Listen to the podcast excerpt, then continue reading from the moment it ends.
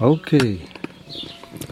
Alors les amis, bienvenue sur Intensément. Intensément, le podcast euh, qui explore l'univers des HPI au potentiel intellectuel, surdoué, ES et compagnie, à la recherche de l'info la plus fiable possible, avec une ouverture d'esprit critique cependant. Donc aujourd'hui, je vous réaccueille euh, dans mon jardin, non pas zen, mais plutôt, on va dire, chaotique, puisque tous les matins à l'aube en ce moment j'essaye de construire une clôture pour chèvres qui vont arriver dans pas longtemps. C'est un exercice pour moi qui est relativement zen, voilà. Euh, qui me permet de connecter avec la nature, euh, avec moi-même, euh, dans une paix relative. Et donc j'ai pensé à un argument, une discussion qui revient quelquefois sur les réseaux sociaux, une accusation chez certaines personnes, chez certaines psychologues médiatiques, et notamment par exemple Cogitose, qui est de proposer aux gens qui sont identifiés au potentiel intellectuel de faire de la méditation de pleine conscience. Et c'est un truc que l'on retrouve très souvent chez d'autres psychologues, dans d'autres publications. Cette histoire de vous pouvez faire de la méditation de pleine conscience si vous êtes au potentiel intellectuel. Alors pourquoi déjà? Et qu'est-ce que c'est que cette méditation de pleine conscience? Est-ce que c'est un pas vers euh, une dérive sectaire? Est-ce que c'est du bullshit? Voilà, autant de questions euh, qui peuvent se poser quand on aborde, effectivement, quand on commence à utiliser le terme méditation, qu'elle soit de pleine conscience ou pas. Alors donc, je vais vous donner mon avis personnel en même temps que ce qu'on pourrait appeler un consensus plus neutre et plus critique. le consensus plus neutre et plus critique, il dit quoi? Il dit que la méditation de pleine conscience, ce n'est pas la méditation entre guillemets traditionnelle que l'on retrouve depuis des millénaires dans les traditions, plutôt d'abord hindouistes, bouddhistes, les traditions zen, toutes ces traditions spirituelles euh, d'Asie, et qu'on retrouve aussi dans tout ce qui est le New Age et tout ça.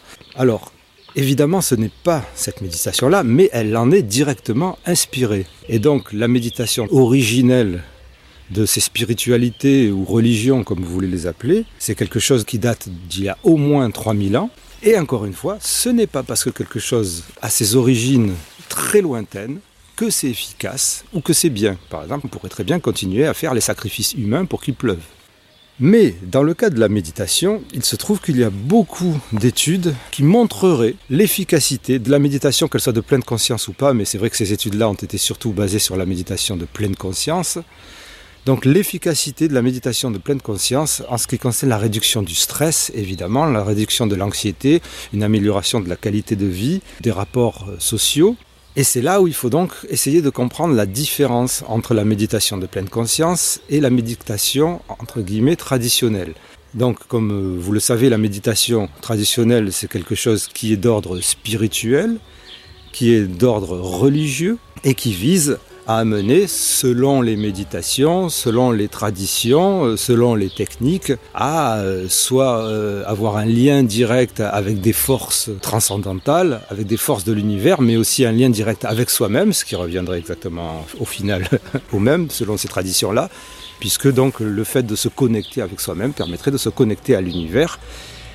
Et tout ça dans une sorte de décorum religieux et spirituel qui peut quelquefois mener effectivement à des dérives sectaires, puisque c'est directement lié à tout un tas de, on va appeler ça des traditions, de traditions sectaires, qui les feraient dériver vers des états d'esprit ou des états de pensée qui pourraient leur faire abandonner leur vie familiale, leur vie professionnelle, si tant est que leur vie familiale ou leur vie professionnelle soit quelque chose d'important. Encore une fois, est-ce que c'est grave, est-ce que c'est pas grave? Oui, pour certaines personnes c'est très grave.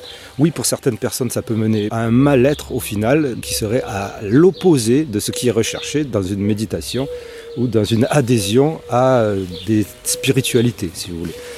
La méditation de pleine conscience, c'est quelque chose qui a été introduit, selon ce que j'ai compris, dans les années 70, évidemment, avec tous les sorts du New Age, des hippies et tout ça, et surtout de toutes ces techniques bouddhistes zen, et qui petit à petit était débarrassé de tous les artifices spirituels et religieux pour ne garder que des techniques qui permettraient de se connecter à son corps, à sa respiration, à sa pensée, d'essayer de se débarrasser des pensées parasites, d'essayer de retrouver un certain calme, un certain souffle, une certaine positivité, on va dire aussi. Tout ça, petit à petit, ça a imprégné le milieu psychologique, mais aussi le milieu médical, puisqu'on retrouve euh, ce genre de pratique aussi dans les hôpitaux, euh, chez les psychiatres, euh, pratiques qui peuvent aller de pair avec d'autres thérapies ou avec même des médications.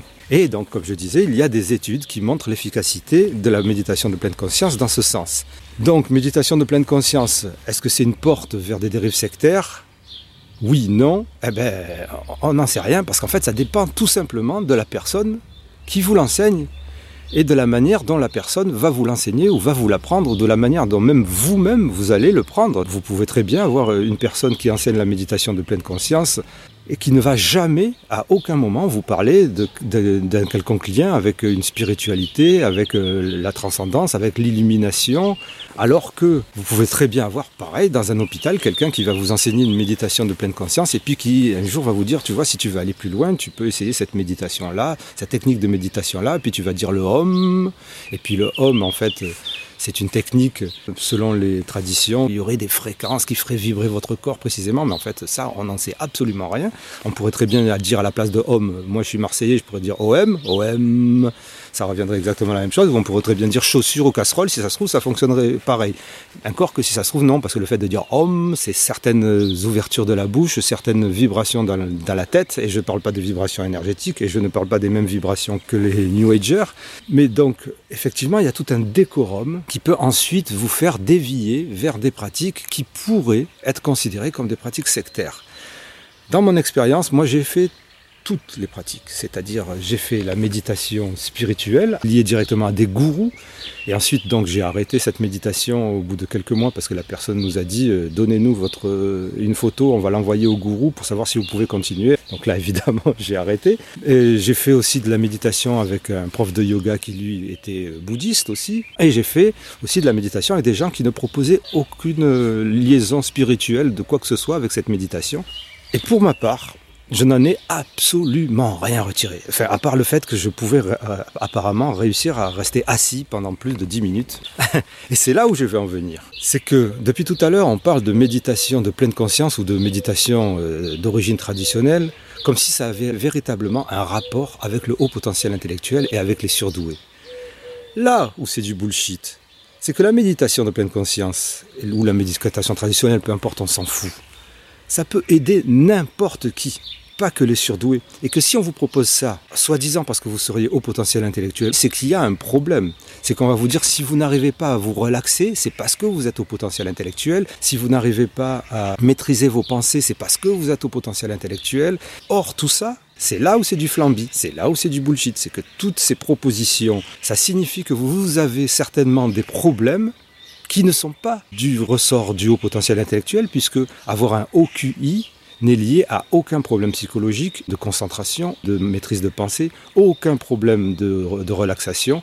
Donc tout ça, en fait, ça peut être bénéfique, puisque de toute manière, quelles que soient les occasions, le fait d'essayer de, se calmer, si on veut, il y a des personnes qui ne veulent pas se calmer, c'est pas un problème. Ou des personnes qui ne peuvent pas, comme moi par exemple, je ne peux pas me relaxer, je ne peux pas être relaxé, c'est impossible, je ne pourrais pas. J'ai essayé vraiment pendant des mois et des mois, même des années, à essayer de faire, de, faire passer ces pensées, de ne pas les attraper, de les oublier, tout ça, impossible. De me relaxer, de ne pas bouger, de ne pas bouger quand on est assis, impossible. Maintenant que je sais que j'ai un TDAH, je comprends pourquoi.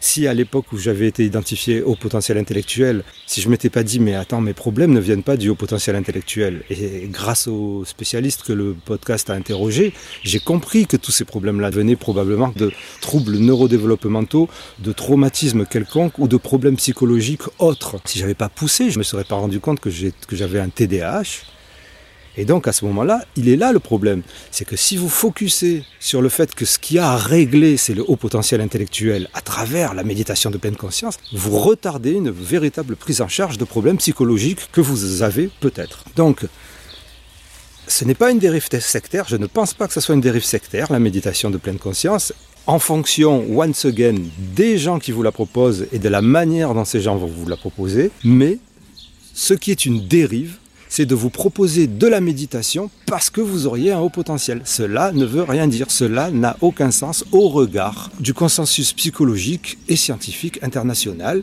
qui depuis des années maintenant montre qu'il n'y a aucun lien entre un haut potentiel intellectuel et de quelconque trouble ou problème psychologique.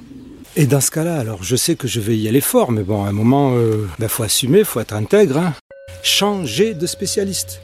Donc j'espère que vous avez compris ce message message. Nous allons tous reconnecter. Et si vous voulez continuer à connecter avec la connaissance la plus fiable possible, à la recherche, on est à la recherche de cette connaissance fiable sur tous ces sujets-là, vous pouvez continuer à regarder ce média. Et puis si vous voulez aider ce média qui, comme je vous l'ai déjà dit, ne dépend que de vous et a véritablement besoin de vos dons pour continuer, puisque c'est mon travail, je vous propose de faire une donation ponctuelle ou régulière. Vous pouvez donner 1 euro par mois par exemple, et cela sera bienvenu pour la pérennité de ce média. Je remercie véritablement, oh, je vous envoie, je vous transmets, je vous transmets mon amour universel toutes celles et ceux qui ont contribué à ce podcast, véritablement. Je vous remercie d'avoir écouté jusqu'à présent. regardez cette lune là. Ah, elle n'est pas géniale la lune, je ne sais même pas si on va la voir.